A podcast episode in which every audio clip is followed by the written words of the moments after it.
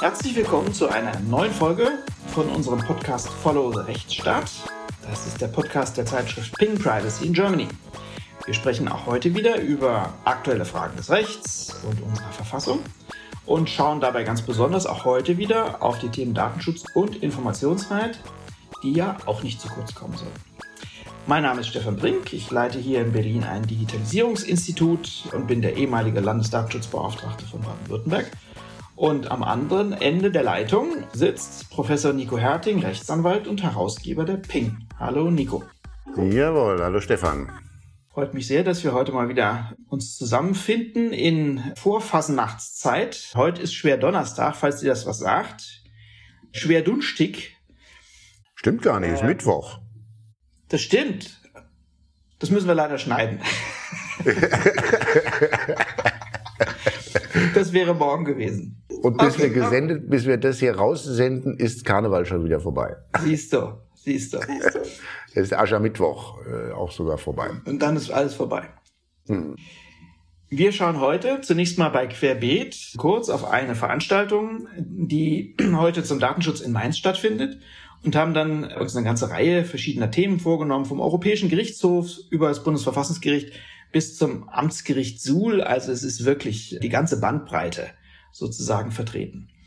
Einsteigen würde ich gerne über einen Hinweis auf einen Jahrestag. Äh, und zwar vor 50 Jahren, ganz genau war es am 24. Januar 1974, ist das Datenschutzgesetz von Rheinland-Pfalz in Kraft getreten. Das war, Gott sei es geklagt, nicht das erste Datenschutzgesetz in Deutschland und der Welt. Äh, das erste war bekanntlich, auch darüber haben wir schon gesprochen, ja im Oktober 1970 das hessische Datenschutzgesetz, sondern es war in Deutschland das zweite, weltweit das dritte Datenschutzgesetz, das damals 1974 aus der Taufe gehoben wurde. Wenn man da heute reinschaut, ähm, ganz interessant. Die Stoßrichtung war ursprünglich gar nicht so sehr datenschutzrechtlich, es ging gar nicht so sehr um die, den Schutz der informationellen Selbstbestimmung der Bürgerinnen und Bürger, sondern es gab eine andere Stoßrichtung. Und zwar hat das Parlament damals erkannt, dass äh, die Landesregierung anfängt, im großen Rahmen automatisierte Datenverarbeitung zu betreiben und äh, hat gemutmaßt, dass dadurch ein Informationsvorsprung der Landesregierung entstehen könnte, die äh, einfach so fit ist in Sachen Datenverarbeitung, dass man als Parlament damit seiner Kontrollaufgabe gar nicht mehr hinterherkommt. Und das war ein wesentlicher Gesichtspunkt dieses ersten Datenschutzgesetzes von Rheinland-Pfalz. Ja, sich ein Bild darüber zu verschaffen, was hat die Landesregierung und natürlich die nachgeordneten äh, Landesbehörden, was haben die an Verarbeitungspower und wie können wir die eigentlich noch in Kontrolle halten?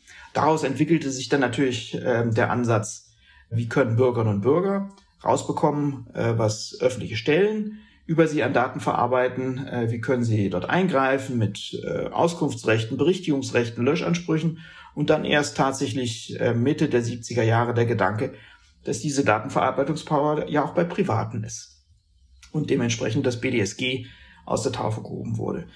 Heute Nachmittag, ähm, heute wir zeichnen äh, am Mittwoch, 7. Februar auf, gibt es ähm, eine Veranstaltung dazu im Landtag von Rheinland-Pfalz, 50 Jahre Datenschutzgesetz Rheinland-Pfalz. Nico, was hast, hast du dazu eine Meinung? Nee, aber ich erinnere mich gerade daran, wer Ministerpräsident von Rheinland-Pfalz damals war. 1974? Ja. Meinst du, das war noch nicht Helmut Kohl?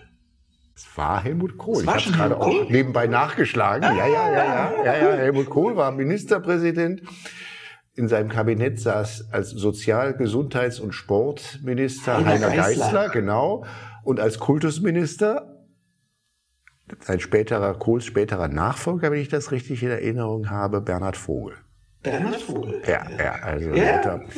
ähm, so und es war dann diese Landesregierung, die durch das durch das rheinland-pfälzische ähm, Landesdatenschutzgesetz 1974 an die Kandare genommen wird sollte, wenn ja. ich dich gerade richtig verstanden habe. Ja, ja, so ist es, so ist es. Äh, Helmut Kohl ist uns dann äh, noch aus anderen Zusammenhängen äh, bundesweit bekannt geworden. Er hat es aus äh, Rheinland-Pfalz herausgeschafft. Der Datenschutz hat es auch aus Hessen und Rheinland-Pfalz rausgeschafft und äh, beschäftigt heute äh, uns nicht nur was die äh, Freiheits- und Verfassungsfragen angeht, sondern auch in unserer täglichen Arbeit. Insofern Schöner Anlass, mal ein 50-jähriges zu feiern. Gut, dann kommen wir mal zu den. Genau, die erste Entscheidung, die wir heute besprechen, die spielt ja auch, anders als vieles, was wir hier haben, im Bereich des öffentlichen Datenschutzes. Äh, das ist eine EuGH-Entscheidung. Genau, zur äh, Datenschutzrichtlinie äh, 2016-680. Äh, einfach um es nochmal in Erinnerung zu rufen, äh, wir reden hier ständig äh, über die Datenschutzgrundverordnung, auch von 2016. Es gab aber parallel dazu eine Richtlinie, die von der Europäischen Union verabschiedet wurde, und zwar die Richtlinie zum Schutz natürlicher Personen bei der Verarbeitung personenbezogener Daten durch die zuständigen Behörden zum Zwecke der Verhütung, Ermittlung, Aufdeckung oder Verfolgung von Straftaten oder der Strafvollstreckung. Also die Richtlinie, die sich mit der Datenverarbeitung durch öffentliche Stellen in Justiz- und äh, Polizeibehörden äh, beschäftigt. Und ja, auch da gibt es ganz ähnlich wie in all den anderen Bereichen, die wir jetzt in den letzten Wochen und Monaten immer wieder besprochen haben, Vorlagemöglichkeiten, also Vorlageentscheidungen, wo der Europäische Gerichtshof eine Frage zu einer europäischen Rechtsnorm gestellt bekommt und die einordnet. Worum ging's? Äh, wie war der Sachverhalt? Aus dem täglichen Leben gegriffen spielte in Bulgarien. Ein Bürger hatte sich äh, einer Falschaussage schuldig gemacht, war deswegen vorbestraft worden. Und diese Vorstrafe wurde als sogenannte Offizialstraftat in einem bulgarischen Polizeiregister geführt.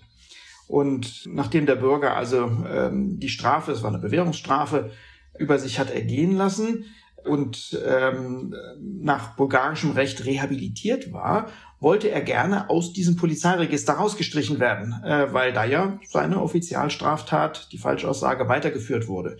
Und da sagte ihm die Polizei, nö, nur weil du rehabilitiert bist nach unseren Rechtsvorstellungen, heißt das nicht, dass wir dich aus dem Register rausnehmen. Und ähm, hat abgelehnt, äh, ihn zu streichen, ihn also zu löschen aus dem Register. Und das hat der Bürger munter vorangetrieben, äh, bis dann das äh, bulgarische Gericht gesagt hat, da fragen wir mal den Europäischen Gerichtshof äh, ob das ähm, richtlinienkonform ist, so wie wir das ähm, nationale Recht hier gestalten und vollziehen. Und ähm, Kern der Vorlageentscheidung ist Artikel 5 der ähm, Datenschutzrichtlinie der EU. Da geht es um Fristen für die Speicherung von äh, Daten bei öffentlichen Stellen. Die lautet diese Vorschrift, die Mitgliedstaaten sehen vor, dass für die Löschung von personenbezogenen Daten oder eine regelmäßige Überprüfung der Notwendigkeit ihrer Speicherung angemessene Fristen vorzusehen sind. Und genau darum ging's. Es ist da eine angemessene Frist vorgesehen und äh, die bulgarische Polizei hatte sich offensichtlich auf den Standpunkt gestellt, auf Basis eines entsprechenden Gesetzes. Äh, nö, äh, die angemessene Frist äh, für die Löschung deiner Straftat ist dein Verscheiden. Äh, mit deinem Tod löschen wir, aber vorher löschen wir nicht. Schon ganz schön heftig. Nico, würdest du ähm, äh, was Ähnliches hier in der Bundesrepublik vermuten? was Speicherfristen angeht oder ähm, was würdest du sagen? Also ganz ehrlich gesagt kenne ich nicht so genau aus damit. Also was wir, was, was wir dafür, was wir da für Vorschriften im Polizeirecht haben. Wir haben ja die Vorschriften zum Strafregister, äh, die natürlich schon ein bisschen anders sind als und, und, und Löschfristen äh, dort auf jeden Fall vorsehen. Aber das hat mich schon erstaunt, dass es, dass es sowas noch gibt in einem EU-Land, das jetzt bei einer ja jetzt nicht, ähm, also Falschaussage ist jetzt keine, das ist jetzt keine schwere Straftat, sondern eher so im unteren bis mittleren Bereich, dass es da zulässig ist. Und so ist es ja im bulgarischen Recht bislang geregelt gewesen, offensichtlich, dass es zulässig ist, lebenslang dort, also sogar die Fingerabdrücke und DNA-Proben, äh, die da ausdrücklich vorgesehen sind in dem Gesetz, da gespeichert äh, zu halten. Also da zeigt sich schon, dass, dass das schon gut ist, dass es auch jetzt für Bereich Polizei und Justiz auch europäische Vorschriften äh, zum Datenschutz gibt. Das ist ja nicht immer so gewesen. Also in, der, in den 90er Jahren, als, es, als die Datenschutzrichtlinie, die erste EU-Richtlinie kam, da war ja Polizei und Justiz noch außen vor komplett. Das war noch absolut äh, Sache der Mitgliedstaaten. Begann sich dann in den Nullerjahren zu ändern durch einen Rahmenbeschluss, äh, den es dann gab ähm, äh, nach Lissabon. Und so richtig auf die Füße gestellt worden ist der europäische Datenschutz äh, im Bereich von Polizei und Justiz dann ja tatsächlich auch erst mit der viel zu wenig bekannten Richtlinie ähm, äh, aus dem Jahr 2016, um, auf die sich hier auch die, die EuGH-Entscheidung stützt. Ja, und ähm, wenn man sich betrachtet, betrachtet, welche Strafe eigentlich für dieses äh, Offizialdelikt ausgeworfen wurde, Bewährungsstrafe von einem Jahr, dann kann man schon unter dem Gesichtspunkt der Verhältnismäßigkeit die Frage stellen, ist dieses lebenslange Speichern noch dazu von biometrischen oder zum Teil auch genetischem Material, ist das eigentlich noch angemessen, ist das verhältnismäßig? Und das ist genau die Frage, die der Europäische Gerichtshof gestellt hat. Und er hat im Ergebnis dann deswegen auch einen Widerspruch äh, dieser fortdauernden Speicherung äh, festgestellt, einen Widerspruch äh, zur Datenschutzrichtlinie von 2016, dass das nämlich einfach zu undifferenziert mit den Speicherfristen ähm, vorgesehen war äh, im bulgarischen Recht und in der Vollzugspraxis der Polizei. Äh, dass es nämlich ähm, differenzierte Überprüfungsfristen geben muss und dann auch differenzierte Löschfristen, die je nachdem, um welche Delikte es geht und wie schwerwiegend äh, die Straftat war, dann auch abgestuft sein müssen. Und äh, ja, würde ich genauso sehen. Also offensichtlich äh, bei aller äh, Vorsicht, die man äh, an den Tag legen muss, wenn die Europäische Union äh, bestimmte Regelungsmaterien für sich beansprucht, offensichtlich Bedarf besteht schon, weil eben das rechtsstaatliche Niveau in den europäischen Mitgliedstaaten zum Teil noch sehr unterschiedlich ausgeprägt ist.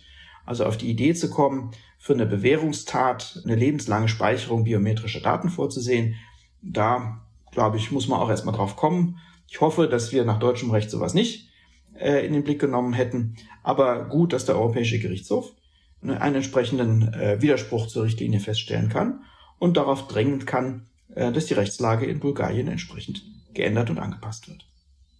Vom fernen Bulgarien ähm, ins nahe Suhl.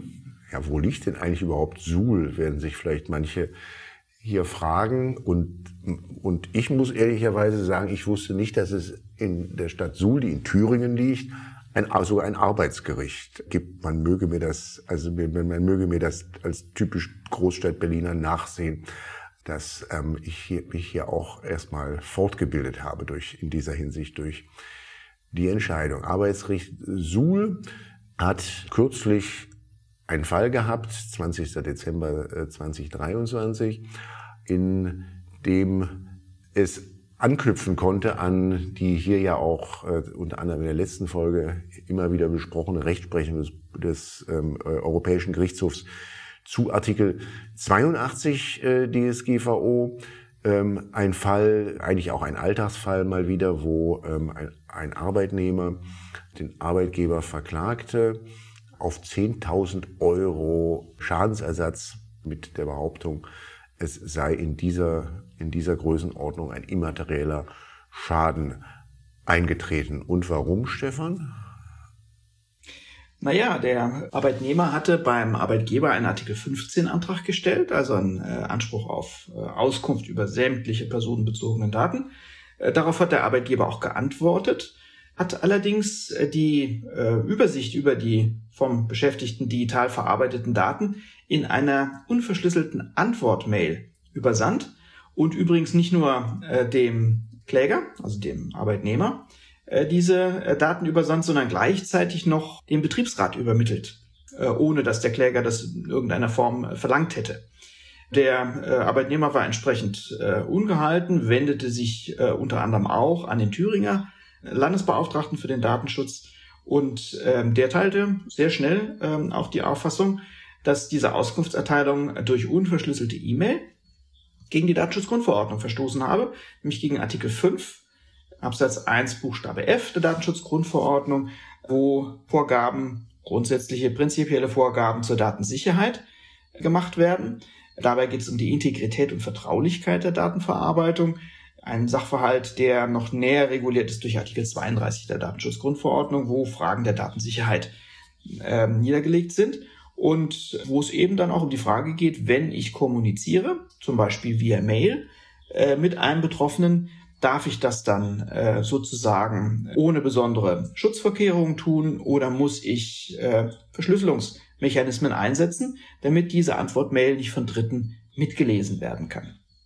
Der Thüringer äh, Kollege war also sich sicher, das ist ein Rechtsverstoß. Und dem hat sich das Arbeitsgericht Suhl in seiner Entscheidung auch angeschlossen und hat gesagt, nee, Diese unverschlüsselte Übermittlung äh, der Auskunft der, zu den personenbezogenen Daten, das hätte nicht sein dürfen. Wobei der, Sachverhalt, äh, wobei der Sachverhalt eine kleine Schwäche hat an der Stelle, vielleicht sollen wir das mal ja. kurz äh, erwähnen. Wir, mhm. Es ist nicht mitgeteilt, was denn eigentlich mit unverschlüsselt gemeint ist. Mhm. Ob das sich so verhält, also normalerweise sind ja heutzutage äh, Mails standardmäßig transportverschlüsselt. Ob es äh, jetzt hier aber so sich verhielt, dass es an der Transportverschlüsselung äh, fehlte, oder ob hier Ende-zu-Ende-Verschlüsselung verlangt war seitens äh, der Behörde. Das teilt das Arbeitsgericht nicht mit. Und das Arbeitsgericht sagt ja eigentlich auch gar nicht dann so genau, also was jetzt der Verschlüsselungsverstoß quasi gewesen ist. Also ob Transportverschlüsselung fehlte oder ob, ob, es, ob es der Meinung war, dass hier Ende zu Ende hätte verschlüsselt werden sollen. Da, könnt, da könnten wir jetzt nur mutmaßen und das wollen wir natürlich nicht tun. Aber ja. das sollten wir nur. kurz. Was man sehen kann, ist, dass das Arbeitsgericht Suhl sich äh, da offensichtlich auf die Expertise des Landesbeauftragten stützt.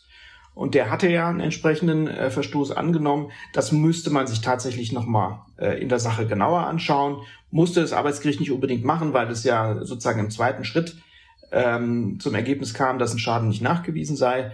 Trotzdem ähm, lohnt sich das und deswegen sprechen wir den Fall auch an, sich einfach nochmal darüber Gedanken zu machen, über diese alltägliche, diese alltägliche Fragestellung, wie gehe ich eigentlich äh, unter dem Gesichtspunkt der Datensicherheit mit der Kommunikation um, ähm, der internetgestützten Kommunikation. Du sagtest es, ähm, es gibt heute kaum noch ähm, E-Mail-Anbieter in Deutschland, die nicht Transport verschlüsseln, die also tatsächlich Sicherheitsmaßnahmen treffen, dass auf dem beim Transport dieser E-Mail durchs Internet keine Dritten von außen zugreifen können. Aber diese Verschlüsselung ist weniger stark und weniger umfassend als die technisch mögliche äh, Ende-zu-Ende-Verschlüsselung, bei der beim Absender schon verschlüsselt wird und damit auch der ähm, E-Mail-Dienstleister selbst auch nicht zugreifen könnte auf die Inhalte, sondern erst wieder der Empfänger entpacken kann. Welches Niveau der Verschlüsselung unter Datensicherheitsgesichtspunkten verlangt wird, ist nicht ganz klar. Äh, da gibt es nicht nur äh, unterschiedliche Auffassungen bei den deutschen äh, Aufsichtsbehörden, sondern auch innerhalb Europas. Die Österreicher haben sich bekannt gemacht, die österreichische Aufsichtsbehörde mit einer sehr strengen Sichtweise, die gesagt hat, Transportverschlüsselung reicht nie. Es muss ähm, von Rechts wegen immer Ende zu Ende verschlüsselt werden. Das hat sich aber nicht durchgesetzt. Äh, bei deutschen Aufsichtsbehörden wird äh, meistens gesagt, Ende-zu-Ende-Verschlüsselung ist jedenfalls geboten bei besonders sensiblen Daten, also den bekannten Artikel 9 Daten, äh, die äh, eben besonders diskriminierungsanfällig sind und deswegen unter den maximal möglichen Datensicherheitsmaßgaben verarbeitet werden müssen. Insgesamt mm, ist das, sind das Fragestellungen, die das Arbeitsgericht nicht äh, wirklich klärt, sondern relativ schnell äh, zu dem Ergebnis steuert, dass es äh, zwar einen Verstoß gegeben hat nach seiner Sicht, dass dieser Verstoß aber nicht automatisch zu einem Schadensersatzanspruch führt nach 82 Datenschutzgrundverordnung.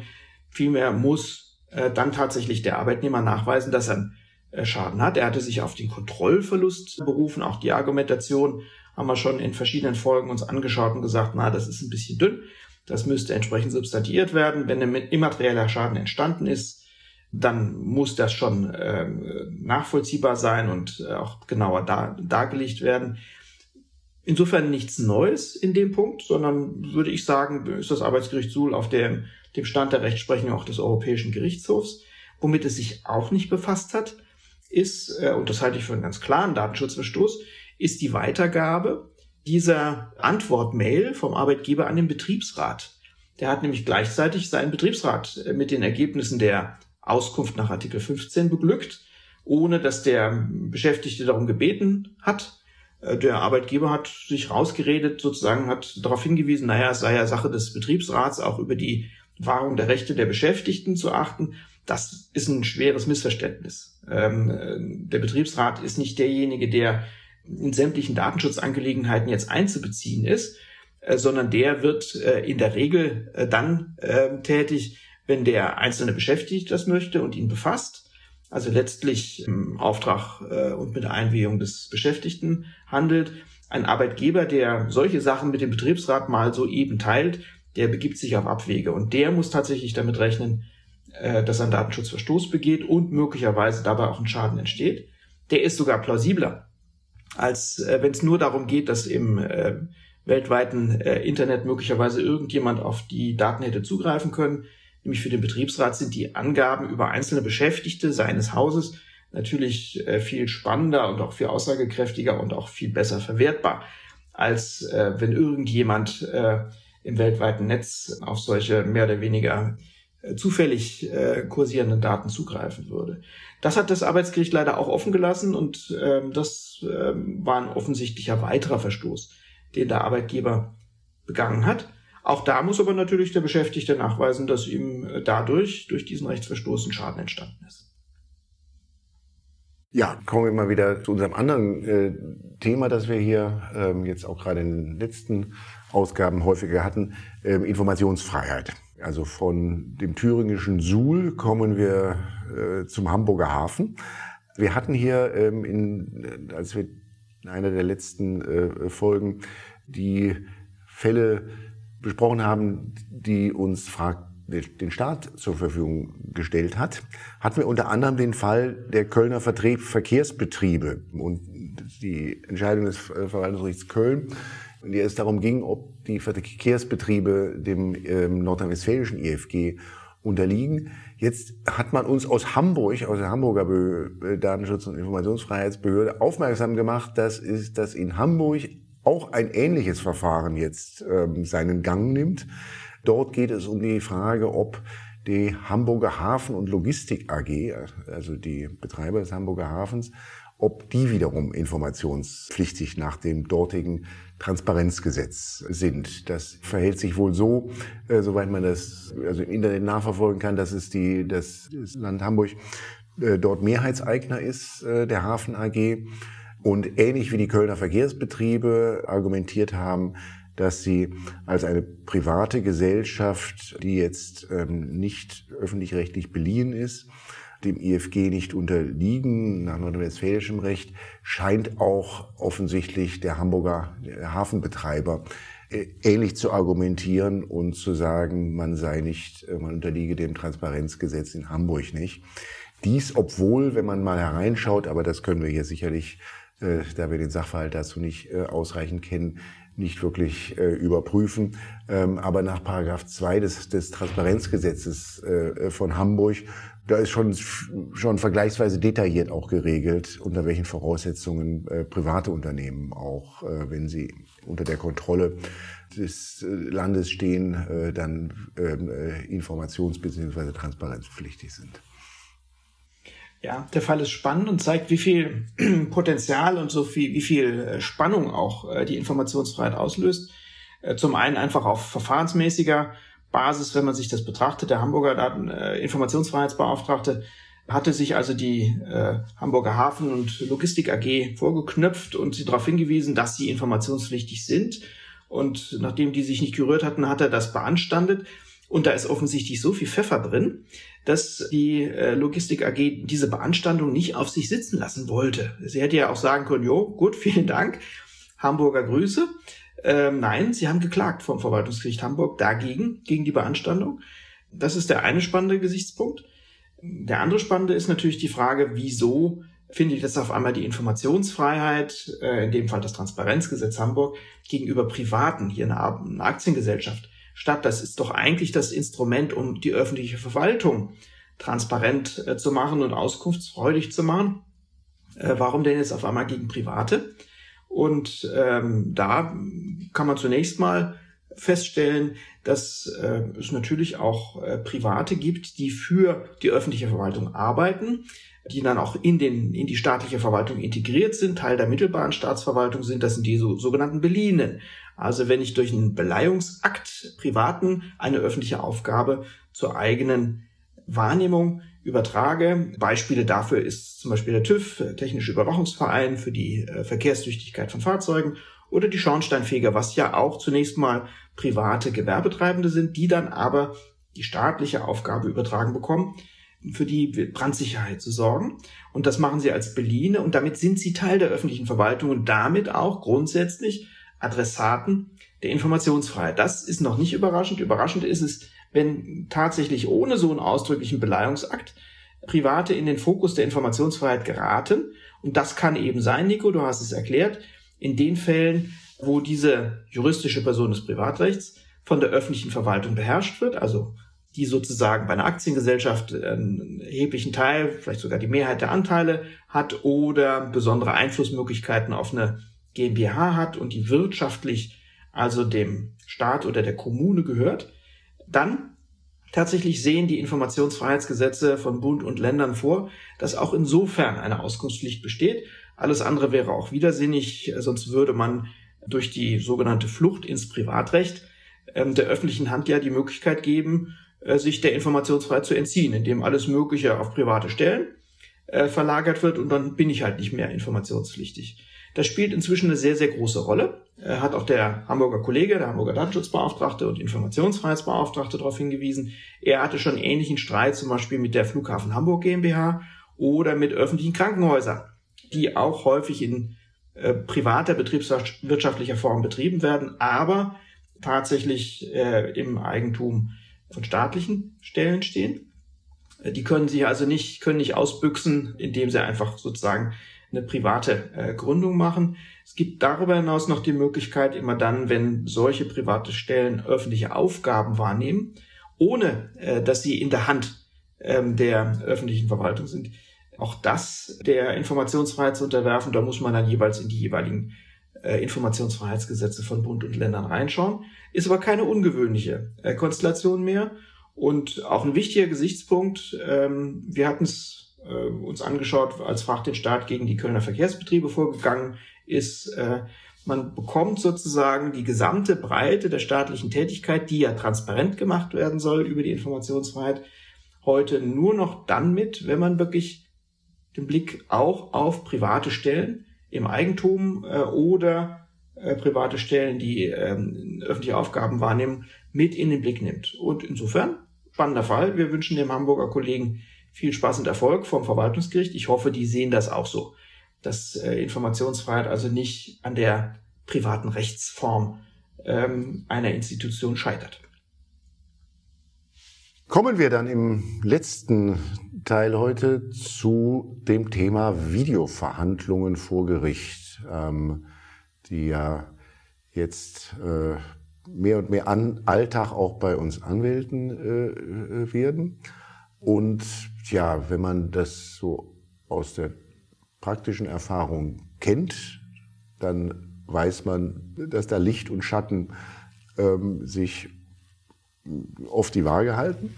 Licht zunächst einmal. Ähm, wir Anwälte und Anwälten bleiben diese furchtbaren Termine erspart, wo man einmal kreuz und quer durch die Republik fährt, um dann festzustellen, dass das Gericht aber noch nicht so weit ist, sich wirklich ein, eine Meinung über den Fall gemacht zu haben oder wo aus irgendwelchen Gründen ähm, ja Versäum also Säumnis der anderen Seite oder ähnliches gar nicht gescheit verhandelt werden kann und man hat man man ist da völlig überflüssigerweise einen Tag unterwegs gewesen.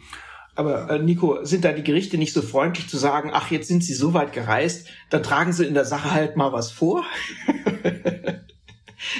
Nein, das ist noch lange nicht in den Alltag, in den Alltag der Gerichte eingezogen. Da gibt, da könnte ich die bizarrsten, die bizarrsten Geschichten erzählen, was man so erlebt, wenn man ähm, oder erleben kann, wenn man dann ja einen Tag lang, wie gesagt, zu einem Gerichtstermin irgendwo im, in der Republik unterwegs ist. Also das ist schon, das ist schon eine, schon eine gute und praktische Sache in vielen, äh, in, in vielen Fällen. Allerdings hat es auch so seine Tücken und derer sind zwei. Das eine ist, ist eher menschlich und das andere ist technisch. Ich fange mit menschlichen an. Gibt so einen gewissen Richtertyp. Ich glaube, zuhörende Anwältinnen, Anwälte und wahrscheinlich auch zuhörende Richterinnen und Richter werden diesen Typ kennen. Es gibt einen Richtertyp, für den stören ja im Prinzip die Anwälte nur die Verhandlungen. Ja, die haben so schon so ihr, die wissen, die gehen in den Termin herein, wissen eigentlich schon, wie sie den Fall entscheiden wollen und dann, ja, dann hören sie mal eher weniger geduldig als mehr geduldig zu und wollen eigentlich ganz, ganz schnell dann auch, äh, äh, auch zu Ende machen. Für die ist natürlich Videoverhandlung super. weil man als äh, jemand, der als Anwalt an einer solchen Videoverhandlung teilnimmt, natürlich viel es viel schwerer hat, sich dann auch tatsächlich in solchen äh, potenziell konfliktgeladenen Situationen Gehör zu verschaffen äh, vor der Kamera, als dies dann im Gerichtssaal der Fall ist. Und vieles, was man mit dem man auch gelegentlich, es ist eher die Ausnahme als die Regel, aber es kommt vor, dass Gericht natürlich auch ein bisschen Theater ist.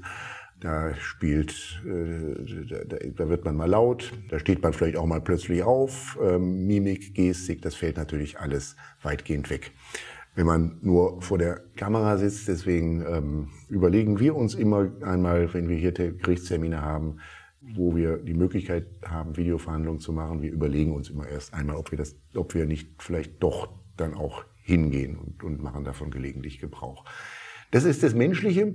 Das andere ist das Technische. Also die Technik ähm, ist da halt oft noch nicht auf dem Stand dieses Jahrzehnts, äh, um es mal zurückhaltend zu sagen.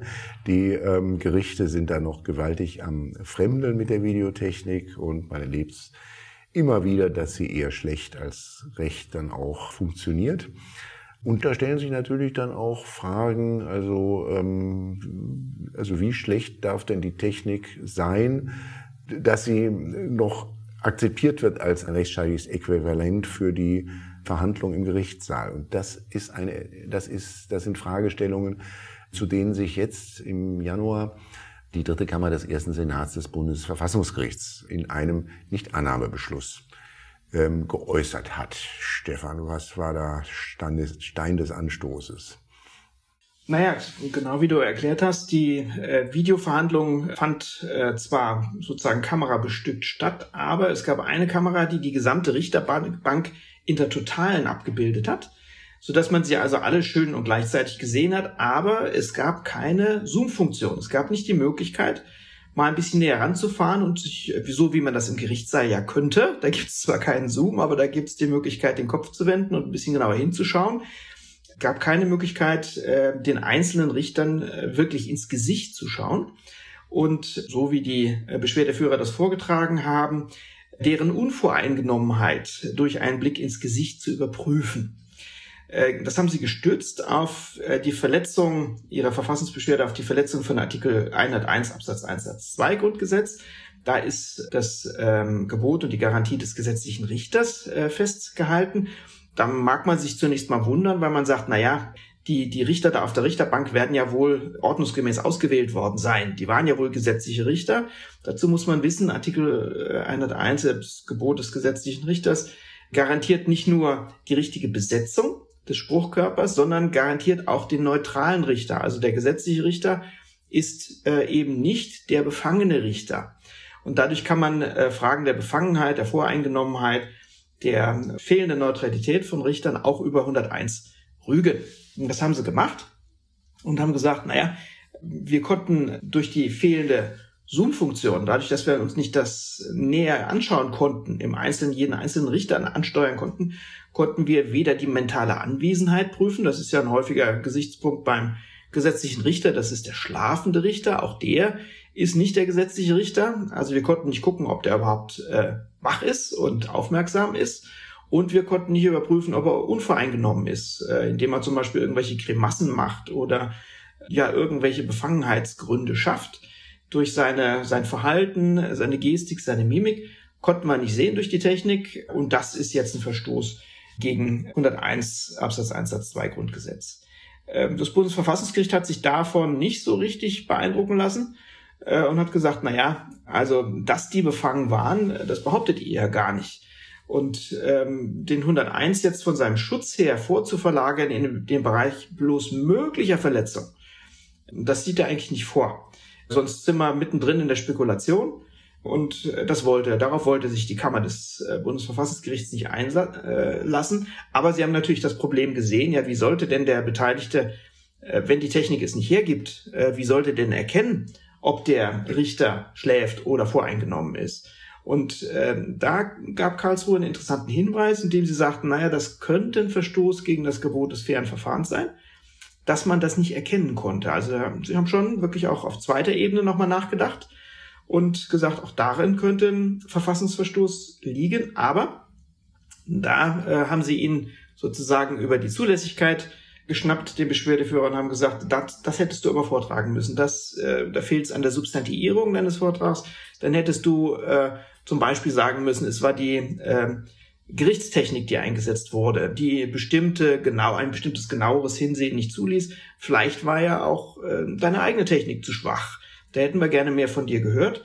Und schließlich, glaube, das ist der tragende und überzeugende Gesichtspunkt, Sie haben sich auf die Subsidiarität der Verfassungsbeschwerde berufen, indem Sie gesagt haben, naja, wenn du ein Problem hast im Verfolgen der mündlichen Verhandlungen via Videokonferenz, dann hättest du halt mal was sagen müssen, hättest du halt mal rügen müssen im Prozess.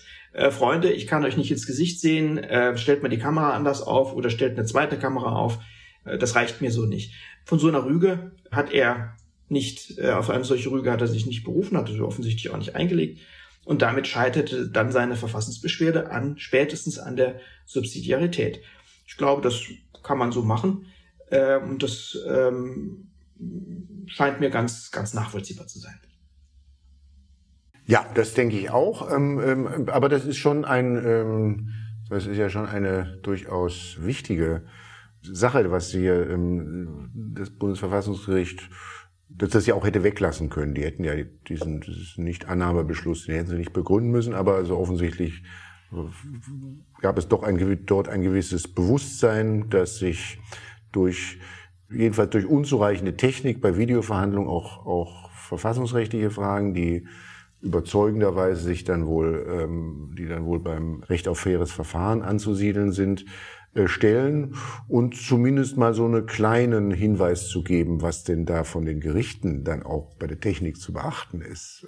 Und zu beachten ist, ähm, damit also das Gebot des fairen Verfahrens gewahrt bleibt, ähm, ist eine hinreichende Überprüfungsmöglichkeit betreffend Neutralität und Unabhängigkeit der Richterbank. Also es muss die, die, die Richter müssen schon also auch erkennbar dann sein und nicht. Und also ja, eine oder andere Kolleginnen und Kollegen wird es kennen, dass das nicht immer der, also dass die Realität diesem Maßstab nicht immer äh, zweifelsfrei gerecht wird, dass man ähm, eben nicht nur schemenhaft äh, sieht, mit wem man es denn da eigentlich auf der Richterbank zu tun hat und nicht nur schemenhaft äh, mitbekommt, ob da auch mit der notwendigen Auf, äh, Aufmerksamkeit dann auch tatsächlich das verfolgt wird, was man dort, was dort von den Parteien vorgetragen wird.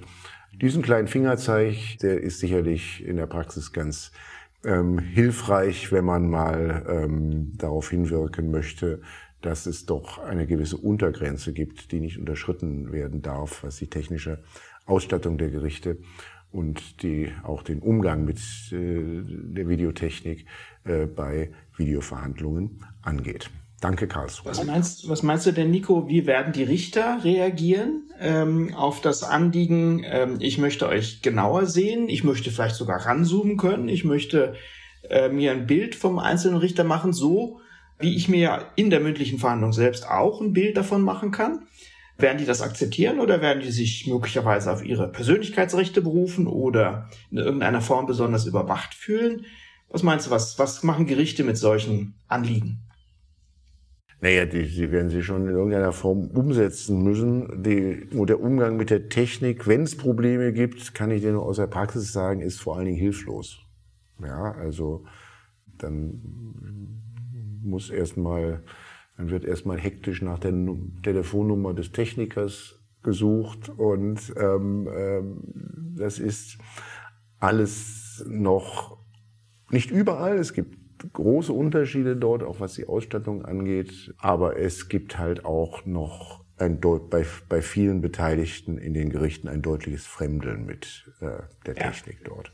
Da erinnere ich mich auch ähm, äh, ans letzte Jahr, äh, an den Richtertag in Weimar, der dort stattgefunden hat, wo der Bundesjustizminister eingeladen war, der ähm, sich ziemlich weit nach vorne wagte, auch in puncto Videoverhandlungen und äh, eben den Schritt tun wollte, es nicht mehr sozusagen vom Belieben des Gerichts und der äh, dem Einverständnis der Parteien abhängig zu machen, ob Videoverhandlungen durchgeführt werden oder nicht, sondern das zum Standard machen wollte. Oh, Da wurden die Richter böse. Äh, das wollten sie nicht so gerne, die Richterinnen und Richter. Sie wollten selbst entscheiden, wann sie das anbieten und wann nicht. Ich glaube, wie immer, wenn es um neue Technik geht, äh, wird man das mit einem gewissen Nachdruck machen müssen. Die Vorteile von Videoverhandlungen hast du vorhin schon erwähnt. Äh, die sind nicht nur ökologischer Natur, sondern natürlich in erster Linie auch dienen sie der Zeitersparnis und der schnellen Erledigung von solchen Fällen, was ja überragend äh, überzeugende Gründe sind. Äh, aber man muss sich dann eben äh, die Richterinnen und Richter auch dazu bekommen, dass sie tatsächlich von diesen Möglichkeiten Gebrauch machen. Also alles auf reine äh, Freiwilligkeit zu stützen, ähm, glaube ich, ist nicht der Königsweg, war auch damals Auffassung des Bundesjustizministers. Äh, aber das ist ähm, ja ein dickes Brett, äh, das er da bohren muss. Und du sagtest es auch schon, einfach nur Videoverhandlungen äh, zum Standard erheben reicht nicht, sondern die Technik muss entsprechend auch zur Verfügung gestellt werden und dann auch beherrscht werden. Sonst haben wir eine ganze Fülle von weiteren Rügemöglichkeiten, um die sich am Ende dann wieder das Bundesverfassungsgericht kümmern darf.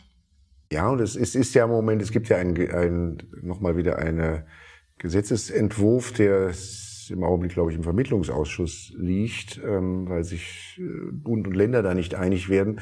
Das ist genau das, was du gerade sagtest, wo noch, wo jetzt noch viel weitergehend als bislang auch Videoverhandlungen ermöglicht äh, werden sollen, zum Teil also auch dann ähm, ohne dass es entsprechende Anträge bedarf. Dabei sollte man allerdings auch es nicht übertreiben, weil nicht längst nicht jeder Fall eignet sich für eine Videoverhandlung. Ähm, problematisch sind äh, sicherlich Zeugenvernehmungen per Video. Das ist nicht dasselbe, weil man natürlich dann auch nicht denselben unmittelbaren Eindruck von Zeuginnen und Zeugen unbedingt bekommt. Und am wichtigsten nicht vergessen, dass wir Juristen ja da nicht unter uns sind, wenn die Fälle verhandelt werden, sondern dass es ja Kläger und Beklagte Parteien gibt, ähm, deren Fall dort verhandelt wird.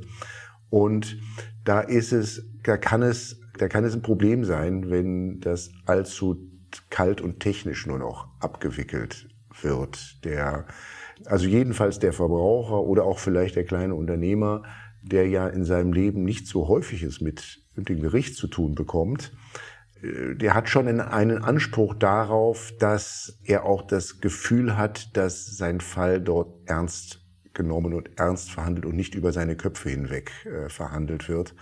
Da ist es auch so, dass ich da schon größte Bauchschmerzen hätte, wenn es eines Tages heißen würde, wir machen eigentlich Verhandl Gerichtsverhandlungen in aller Regel und in 90 Prozent und mehr der Fälle nur noch online. Sehr schön. Nico, ich glaube, dann sind wir äh, für die heutige Folge durch. Wir haben auch unser, unsere Mindestlänge von 45 Minuten, wenn ich das mal ironisch sagen darf, äh, schon überschritten. Und äh, ja, fand, wir hatten tatsächlich sehr unterschiedliche ähm, Aspekte heute, tatsächlich vom Europäischen Gerichtshof bis zum Bundesverfassungsgericht, von Suhl bis Hamburg, äh, also noch diverser und um, äh, umfassender äh, können wir kaum sein, lieber Nico. Prima, dann würde ich sagen, als Berliner oder allen Berlinerinnen und Berlinern wünsche ich vor allen Dingen, was, was prägt jetzt die zweite Augusthälfte in der Stadt, eine hervorragende Berlinale.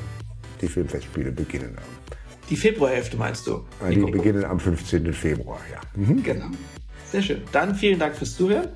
Geben Sie uns gerne ein Feedback, auch zu dieser Folge wieder. Und äh, wenn Sie äh, dem Hamburger Beispiel folgen wollen, besonders spannende, interessante Entscheidungen bei sich gefunden haben, die Sie von uns besprochen hören möchten, schicken Sie uns die zu. Wir freuen uns über jedes Feedback und freuen uns dann, Sie das nächste Mal wiederzuhören. Alles Gute.